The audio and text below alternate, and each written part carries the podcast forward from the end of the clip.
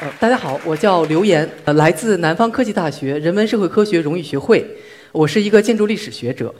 呃，在过去的将近十年的时间呢，我一直在做的一个研究呢，叫做边牧拱桥。它其实是一种特殊的历史桥梁，在整个的世界文明史当中呢，都非常少见。但是其中最著名的一个案例，相信在座的每一位呢，都一定见过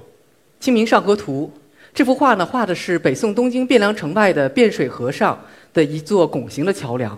呃，但是它和我们常见的石拱桥不一样，它是用木材制作的。它是用大量的呃巨大的方木通过交织的关系结合在一起，互相支撑、互相制约，呃，所以就是画直为曲，形成了一道飞虹。因为《清明上河图》呢存世有非常多的版本，这种桥梁只在北京的故宫博物院的藏的这个呃宋代的版本，张择端所画的这个版本当中存在。在其他的后世的这个仿本当中，包括台北故宫所藏的这两个著名的版本当中，大家看到的都是我们更加常见的石拱桥。所以这个桥呢，它非常的少见，所以也经常有这个呃有学者会质疑说这个东西到底是不是画家自己本人的杜撰？我们有幸的其实是可以在历史文献当中找到很多的对它的描述，比如说这第一条文献《东京梦华录》讲的就是东京汴梁城外的事。其桥无柱，皆以巨木虚架，饰以丹货，宛如飞鸿。边木为之，钉贯其中。这描述的就是它的结构逻辑了。那么实际上呢，最近几年有学者在另外的一幅宋画当中发现了另外一座小桥。呃，虽然小巧，但是构成的结构呢是相似的。有这些文献和文字相互辅助，我们就知道这个历史桥梁呢是真实存在的，这个结构是真实的。呃，可惜的是，就是从宋代之后，这种桥梁呢，无论在文字还是图像当中，就从历史当中消失了。呃，因为这个它太太过特殊，很长时间呢，学者都认为这是中国一种我们独创的、呃中国特有的历史结构，而且呢是一种消失的结构。只是在中国民间，也不知从何时何地，呃何人发明的，有这样一种民间游戏，叫做筷子搭桥，它的结构构成非常相似，呃，相信呢会有一定的这个亲缘关系。我在。本科读的是土木工程专业，呃，进入大学的第一天，土木工程概论课，我就在课堂上看到了这张图。当时教授就说，中国历史上有这么一种特别厉害的桥梁，而且它呃结构呢之奇特，直到今天的结构工程师都很难计算明白。要知道，其实中国古代的建筑，在今天的结构工程师眼里，以结构学的这个眼光去看的话，能够真正引起他们兴趣的，其实是非常有限的。能够使其呃击节赞叹的那就更少了，所以当时这个桥一下子就把我抓住了。我在硕士的时候呢，转入了建筑学专业，读的是中国建筑史。到博士的时候呢，在德国慕尼黑工业大学建筑考古学，就以这个这种结构作为我的博士课题。所以其实上，其实我是在本科入学第一天就迎面撞上了自己的博士论文选题。我觉得这可能也是最浪漫的一见钟情，也不过如此了。但是。这种边木拱桥并不是中国特有的，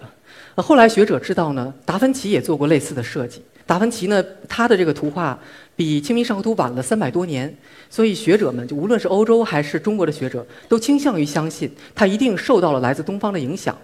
我为了弄明白达芬奇是怎么想的，还专门啃了一阵子拉丁语跟意大利语，就是去研究了一下，收集了达芬奇的手稿以及当时文艺复兴时期的历史文献，发现其实达芬奇他在研究罗马自己的历史，他的研究呢来自于古罗马时期尤卢斯凯撒在征讨西欧。呃，高卢地区的时候建造了一种军事桥梁，它是从呃凯撒的那种莱茵桥里边得到了启发，才发明了边牧拱桥，和东方其实没有关系。呃，我在读博期间呢，就在更多的全世界的各个角落、各个文化当中呢，又收集了各种各样的类似的结构。这是在美国 Huntington Library，呃，在 Chicago 附近一个日本园林里边。由一个偷渡到美国去的日本匠人，在一九一三年建造的小桥。要知道，一九一三年《清明上河图》还深藏在紫禁城当中，不被外界所知，所以这座桥跟《清明上河图》肯定是没有关系的。那么，它和中国的文化和这个呃中国的这个游戏有没有关系？我们就完全没有证据了。有趣的是，虽然刚才日本人建了一个桥，但是在日本本土我们是找不到类似的桥梁的。只有一个特殊的例子，就是这张图纸。这张图纸描绘的是1827年建造的一个桥，这个结构复原出来是这个样子。我们可以看见中间是一个边木拱。但是可惜的是，这座桥呢，在三十年之后就改变成了其他的样子了。所以日本全境现在是找不到这样的实物的。这个图纸呢，也是长期保留在呃当地的私人手里面收藏，直到最近才被，直到近年吧，才被这个学者挖掘出来。这个是一个德语文献，是一八九五年的一本木工手册。它在园林建筑的章节里边呢，就是提到了这样的一座小桥。就是他说这个桥的跨度只有四米，叫做所谓的高加索桥，作为园林景观用的，有这种猎奇的性质。然后，那么这个呢是在挪威的中部山区，这个地方本来是地广人稀，十八、十九世纪因为开发矿产才得到了发展，然后又因为开发这个矿业呢，呃，同一个时期兴建了一大批桥梁。我只找到了一座呢，跟我们这个边边牧拱非常相似这个结构，但是在当地呢能看出来它整个的一个发展的流程，可以知道这个桥是在本地发展起来的。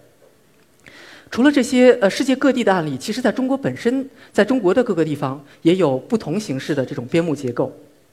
在西北，在甘肃有这种所谓的卧桥，它是这个实际上是呃悬臂梁结构，但是它在上部这个区域使用了一点边牧的原理，所以这个桥呢就出现了一个很特殊的一个反曲线。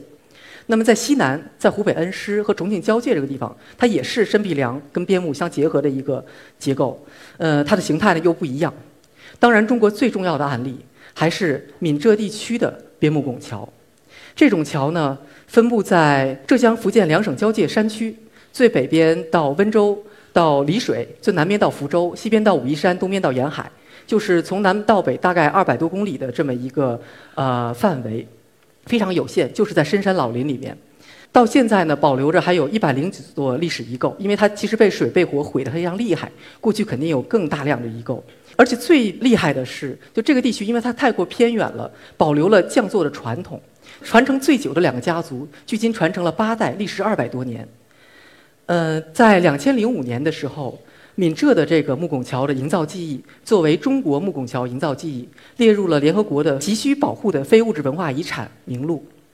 所以这就好玩了，就是边牧拱这个话题。它是非常独特的。我们看到它出现在每一个文明当中的时候，都曾经被当地认为是特殊的构造，甚至认为是独创。但是这种独创呢，又孤立的出现在那么多不同的文明里边。至少在其中的很有若干个案例，我们是可以确定的，它是没有影响的，是从自己的文化土壤当中长出的。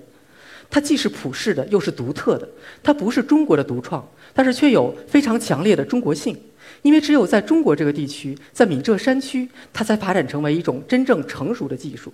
那么，怎么定义成熟呢？我们看到前面的这些案例，它其实都有一定的这个实验性，甚至是游戏性。它在历史当中，呃，短暂的出现，昙花一现，然后就消失了，并没有留下传承。但是在闽浙地区，它把这种游戏性质的建造，变成了一整套有有效的、有序的构造，并且有相配套的施工措施。当然，最重要的是有这个历时超过四百年的匠作传承，在匠人当中形成了传统。所以，这个就是我在过去的十年的时间所要研究的东西，就是边牧拱桥，它的人类的文明当中到底是怎么一回事儿？它在所有的这些文化当中，它是怎么诞生的？怎么被设计、被建造、被使用的？呃，那么在中，尤其是在中国，它是在怎么样的一个文化土壤当中被孕育、演化的？所以这个题目其实，呃，看起来非常的小，在建筑学的领域里边呢，它也非常的边缘、非主流。但是，假如我们从这样一个特殊的角度，剑走偏锋，可以切入很多个不同的文明的话，我们在其中做深入的挖掘的话，其实是可以揭示，呃，非常丰富的、深厚的这个文化差异性的问题，去更深刻的认识我们中国自身的这个建造历史在人类文明当中的位置。呃，所以我我自己遇到这个题目作为一个长期的一个课题呢，就是我自己感到非常的幸运，呃，就因为真的这个话题它足够的小，而且又足够的又足够的完整，反正它一共就这不超过十个国家，一百多个案例，它是一个人花十年左右的时间，凭一己之力可以去完成的体量。所以我从呃两千零九年呢开始进入闽浙山区做田野调研。我在最开始的时候呢是像所有的建筑学者一样做测绘。我当时的计划呢是把这个一百座一百零几座历史遗存的桥梁都做测绘。呃，到我博士答辩的时候，我完成了百分之七十左右的测绘，七十座。就为什么我没做完、没测完就敢答辩了呢？因为我找到了更重要的东西——匠人他们头脑当中的知识。我从两千一二年呢，就是开始跟随着三支不同的匠人，一共建造了三座桥梁。其中第三座非常小的这一座，站在德国雷根斯堡旁边的一个小的园林里边。在造这座桥的时候呢，我自己变成了绳墨师傅，就是那个掌握全局以及每一个细节的那个呃建筑建造匠人。所以做完这座桥之后，就是我自己知道 I'm ready。当然，刚才说了，我遇到这个题目非常的幸运。但我觉得从另一个角度来说，假如说一个研究课题它本身自己有一个人格存在的话，他遇到我也是他的幸运。你想一下，边牧拱桥这么一个话题，他如果需要在人间找一个代理人把它释放出来的话，这个人第一他要有结构的背景，他要懂得中国建筑，他要能够接触到西方的，尤其是欧洲的这个历史材料。而且这些呃知识背景还不算最重要的，最重要的是他要身体好，就是要能扛得动木头，抡得动斧头，在田野调研的时候呢，扛着一百斤的行李加设备在山里面行走，而且还能会攀岩。我在读书的时代是一个业余的马拉松铁人三项运动员，所以 我相信。如果边牧拱桥他在人间找一个代理人的话，他放眼望去，那就是非我莫属了。那个巨大的野心当然是今天不能在这里展开的。我下面的时间呢，将跟大家分享两个故事，是闽浙莫拱桥相关的。那么在讲故事之前呢，呃，我们先要用最简单的方式来认识一下闽浙莫拱桥它的基本构成。这是一座典型的桥梁——杨梅洲桥。就是外表看起来灰秃秃的，因为外面覆盖着这个鱼鳞板、风雨板，它是被这木结构遮风挡雨的，免得它们受到风雨的侵蚀。所以我们把这个鱼鳞板掀掉的话，用模型展示里边的结构，那么可以看到它在上面是人通行的这个廊屋，然后是供行人休息的。它和普通的房子结构呢原理是一致的，因为我们关心的是下面这个结构。那么再把上面的廊屋以及一部分桥面结构掀掉，那么用图纸来表示。猛地一看呢，有点复杂，别怕，其实特别简单。我们所谓的边牧拱是在它的下部这个区域，是这样一个结构，只能看出来它其实是一个交织的一个形态。那么把这个边牧拱再拆开呢，它其实是一个三折边拱和一个五折边拱交织在一起。三折边拱是那个主系统最重要的手呃最重要的承承重系统，建造的时候呢，也是先建造它们。呃，然后这个五折边拱。它在下部的这个位置和在上部的位置跟三折边是呃平行的，在这个区域它是交织在一起的，成这个状态。所以这一部分的结构，它的设计、计算、施工是匠人们有专门的方式去去控制的，是最重要的部分。然后这个因为边木拱本身它是非常陡峭的，所以为了在山里面便于行走，匠人还要在上面再搭一层这个桥面的结构。然后在桥面结构中间呢，就再有一些额外的支撑。这个 X 型的剪刀支撑呢，是忘了防止这个桥左右晃动的。然后上面这种支撑呢，是呃额外的支撑这个桥面结构的。就把所有的这些结构呢，用榫卯关系摞在一起，就变成了这样一个结构。所以其实看着复杂，拆开来之后呢，是非常简单的。当然了，我们这么说它简单，对匠人，对尤其是传统时代的这个匠人来说，它并不是那么简单。那么就要讲一个故事了。这座桥在。浙江省泰顺县三魁镇叫做薛宅桥，呃，薛宅嘛，就是它是薛家的桥，它是呃历来是建在薛家的祠堂门口的，呃，历史上呢就是也是一直有桥，几次被水冲掉，几次重建。到了咸丰六年的时候，一八五六年，呃，薛家人又想在这祠堂门口重建自己这座桥，但这个时候呢，旁边住了另外一户张张姓的人家，张家就极力反对，觉得这个在这儿造桥呢会冲撞了自己家的风水。所以这两家呢打了很长时间的官司，呃，薛家一意要建桥，张家一意要阻止，然后就两边都是合租而出，在这工地上面就对峙起来。这桥呢就在这种紧张的拉锯当中就紧锣密鼓的建了起来。呃，等到呃下部的这个拱架结构完成的时候，不料四时拆架，桥化长龙无我波矣，塌了。呃，这个时候薛家人肯定就生气了。然后他们开始呢，就把这个归罪于造桥这个工匠叫做吴光谦，黄字的名字，认为他是，认为是他的设计失误。然后等到稍微冷静下来之后呢，想了想，又不是匠师的事，都是都怨那个张家人在那儿捣乱。如果不是他们闹事儿的话，这个工程也不会这么仓皇的来进行。所以这个全族人更加义愤填膺，又重新捐捐助了这个木料，然后请了另外一位匠师，叫做徐元良。然后在第二年呢，终于把这个桥建成了。所以我们现在在这个桥的廊屋上面，可以看到匠人当时的墨书题字：“授意小东绳墨徐元良。”然后这里先解释一下什么叫做绳墨。绳墨就是匠人手里面使的这个墨斗，他们用这个墨斗在这构件上面弹线的，就是它就其实象征着这个负责设计的这个呃这个匠人师傅，他对整个工程的这个控制权，就是那个 ruler，所以他就变成了这个呃第一负责的这个匠师他的身份。那么这个绳墨徐元良。呃，第二位置的绳墨徐宾贵是这个徐元良的儿子，然后底下有若干个名字。这里呢，陈姓的、郑姓的这个这几个师傅是跟着徐姓的师傅是一起过来的。最后有一个名字是薛姓的，是这个薛家自己本身的这个匠人师傅。呃，因为我们研究这个技术、研究这个技艺是想要找到匠人。在两千年前后呢，学者第一次试图到呃闽浙山区去寻找还会造桥这个木拱桥匠人的时候，就是从这则墨书题字上，在。福建省寿宁县坑底乡小东村，找到了这个徐姓匠师的后人，他们直到今天呢还在活跃着造桥，已经有八代的传承，呃，而且就建造了很多的非常著名的这个案例，呃，但是那个第一个所着将吴光谦，他是什么人？因为族谱上没有记载，就大家一直都不知道，所以前两年呢，我就在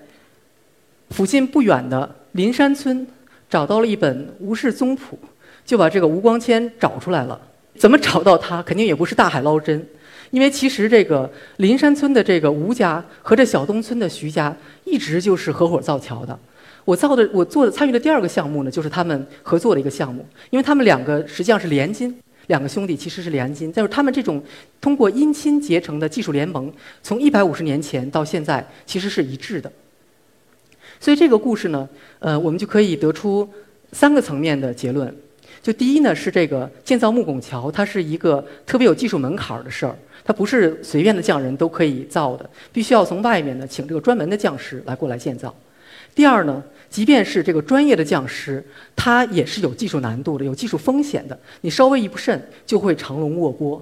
然后第三呢，就即便你不是这些传统的造桥家族，就像那个薛氏的造匠师，你也仍然可能通过合作的方式来参与到建那个建造里面去。那么，假如这个匠人他本身有心，呃，他也可能呢，就是通过观察来学习一些基本的技术。呃，薛宅桥建成的于1857年，同一年呢，就在溪水，呃，同一条溪流上面，上游15公里的位置，有一座文兴桥，同时建成了。这座桥以巨大的变形而闻名，俗称桥梁中的比萨斜塔。就当地有很多传说，说这个呃师傅和徒弟一起造桥，徒弟争强好胜，然后一定要造的比师傅高。然后另外或者就是说呢，两拨师傅有竞争关系，他们一起造，所以就造的一高一低。就是你假如像我一样懂得技术的话，就会知道这都是无稽之谈。呃，我们真的其实来仔细看它这个变形的这个部分，其实它就是设计错了。它就是这个，我们刚才说到那个最重要的那个编织那个部分，杆件本身的比例没有协调好，所以会出现这么大的缝隙。但是呢，这个桥也也非常的幸运，就它出现了这么大的变形，但是尚在结构承载力之内，所以傲然屹立了一百五十多年，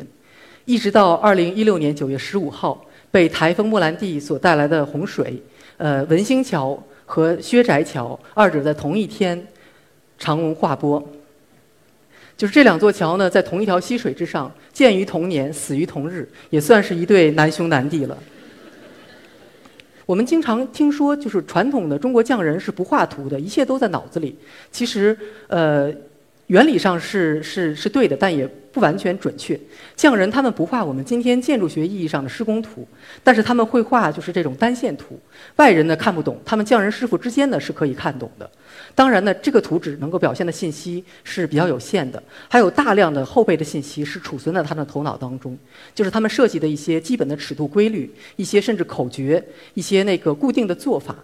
这些东西呢，就是实际上就是他们的行业秘密了。师傅在做真正的设计施工的时候，他会把这个墨线图弹在地面上，或者是门板上，或者是墙面上，总之就是一片平地，一比十的比例经常是常用的。然后有了它之后，呃，它的制作模板，然后就可以把这个整个结构当中的每一个节点，然后的具体的做法，每一根构件的长度确定下来。呃，不要小看啊，因为这个像木拱桥这个结构，它的每根构件都是斜的，倾斜的构件之间的交接又会产生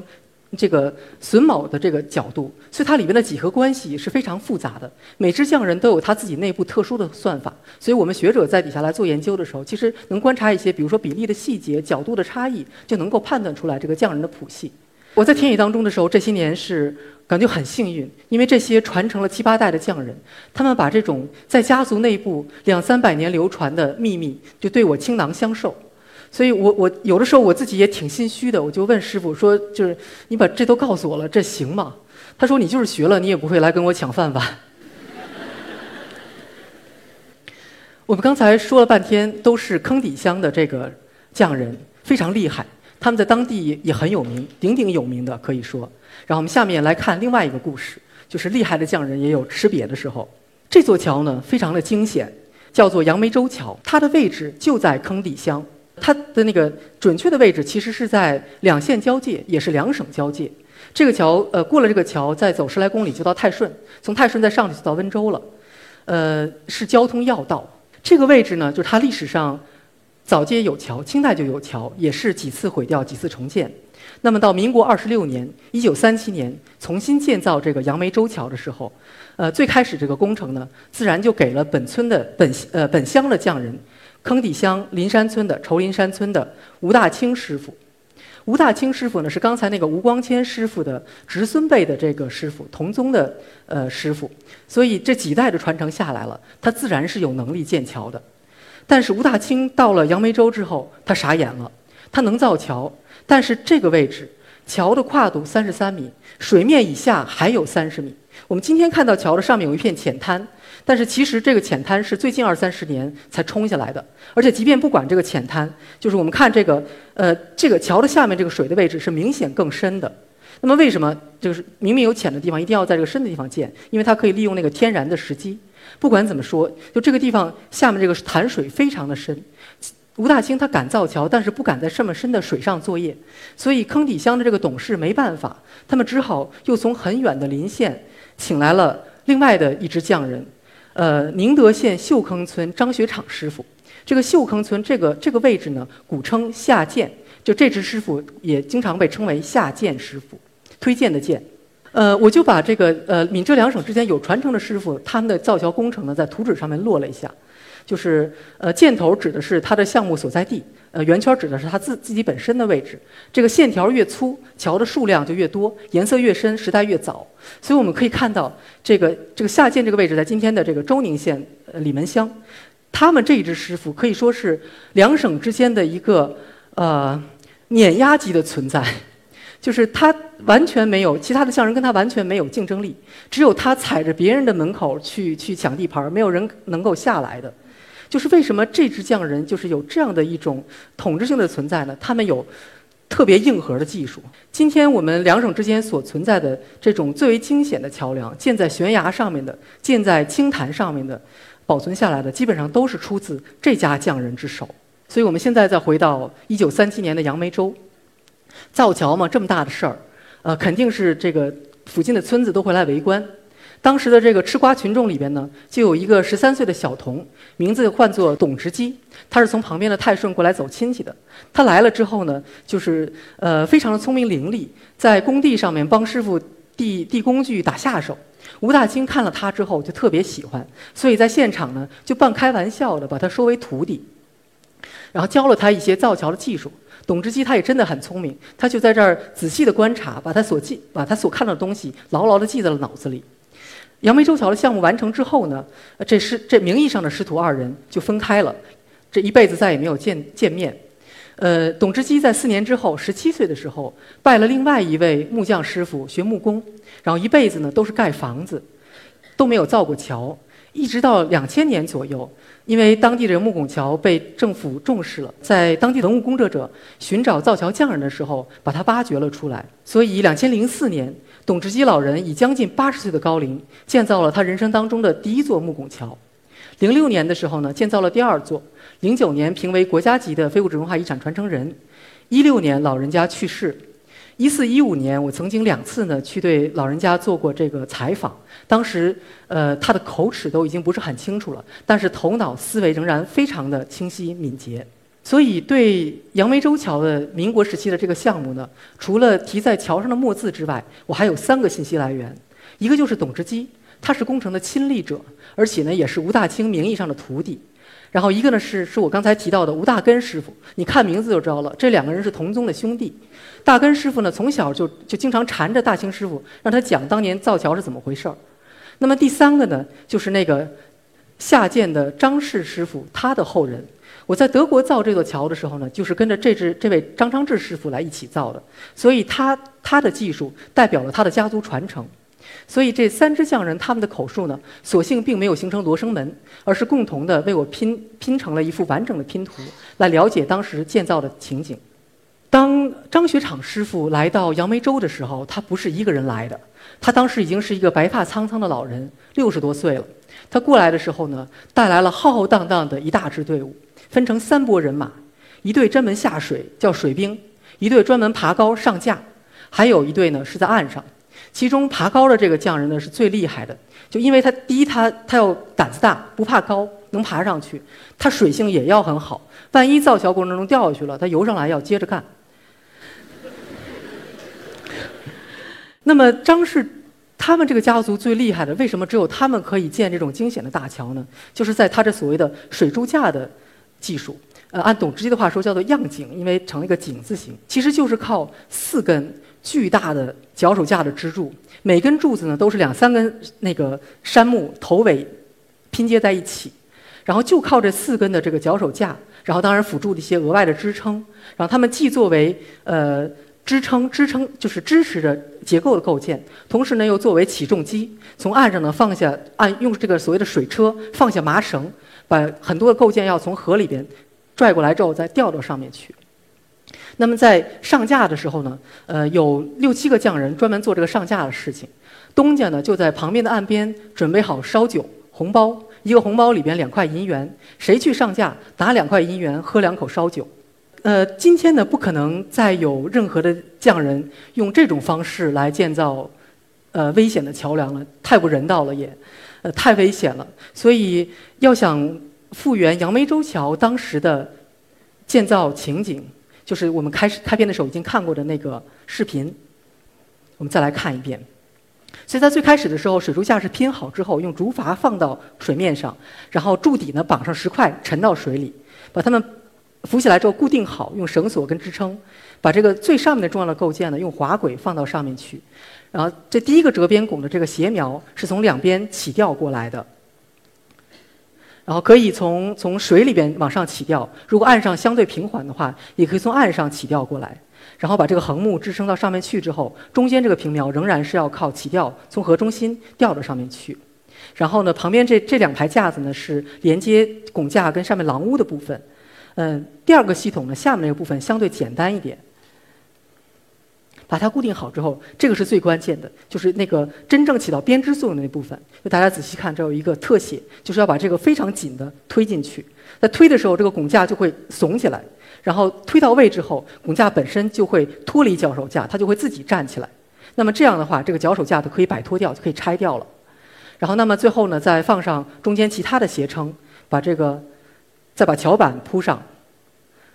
最后再把房子盖上去就好了。呃，张学场先老人家呢，带着他的那支队伍，在做完下面的拱架之后，他就打道回府了。剩下的廊屋工作呢，由吴大清继续完成。所以我们今天在这个呃桥上的墨书上面呢，很特殊的看到两排主墨的名字并立写着，写在尊位的这个位置呢，呃，宁德县应该是秀坑村，张学场这个籍贯跟名字都写错字了，然后旁边呢是这个吴大清的名字放在这里。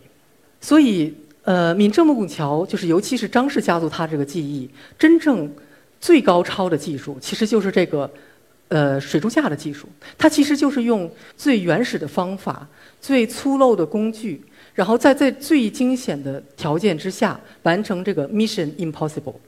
实际上，闽浙地区为什么会产生木拱桥这种特殊的技艺？就它其实也是被这样的环境逼出来的，因为它身高地远，经济呃不发达，文化也欠发展。但是在这个地方，当它要解决民生的问题，要解决交通的问题，它就需要在惊险当中去求生存。那么听众肯定就要问了：我们在前面已经说到过那么多的边木拱桥，为什么在其他的地方没有产生这种成熟的木拱桥技术呢？这个其实，呃，就就拿欧洲来说，呃，其实他们就是其他的文明走上了各自不同的这个技术发展道路。在欧洲，从古罗马时期就开始发展一种叫做桁架的技术，而桁架呢，其实在技术上是一种更加高效、经济、有效、能力更强的技术。它也在后来呢和现代的结构科学产生了无缝对接。所以在他们那样的技术条件之下呢，它即便产生了边牧拱的这种想法，它就是玩一玩就可以了，它没有把这种东西转化成实际需要的需求。当然，也可能会有观众继续要追问：那么在中国为什么没有产生行架技术？这里面就有一个很很复杂的文化选择、文化追求，然后以及文化对思维的制约等等问题，就不是今天能够展开的了。呃，那么最后再放一张我最喜欢的片子。这座桥在浙江省的龙泉县，呃，一个非常优美而偏僻的小山村。这个桥也是刚才的张氏家族的作品。我们可以看到这个结构非常的干净。而且最奇特的呢，是他故意的使用了一排天然的、呃崎岖凹曲的这些木料，然后用它来组织这个编织的部分。他把这些木料组织的如此的服服帖帖、严丝合缝，这其实是中国匠人的另外的一个技术高峰，就是他把这个复杂的构造问题转化成一种真正的视觉艺术，把它作为一种真正的艺术作品，构造的。美学，Die Baukunst, the art of construction。谢谢。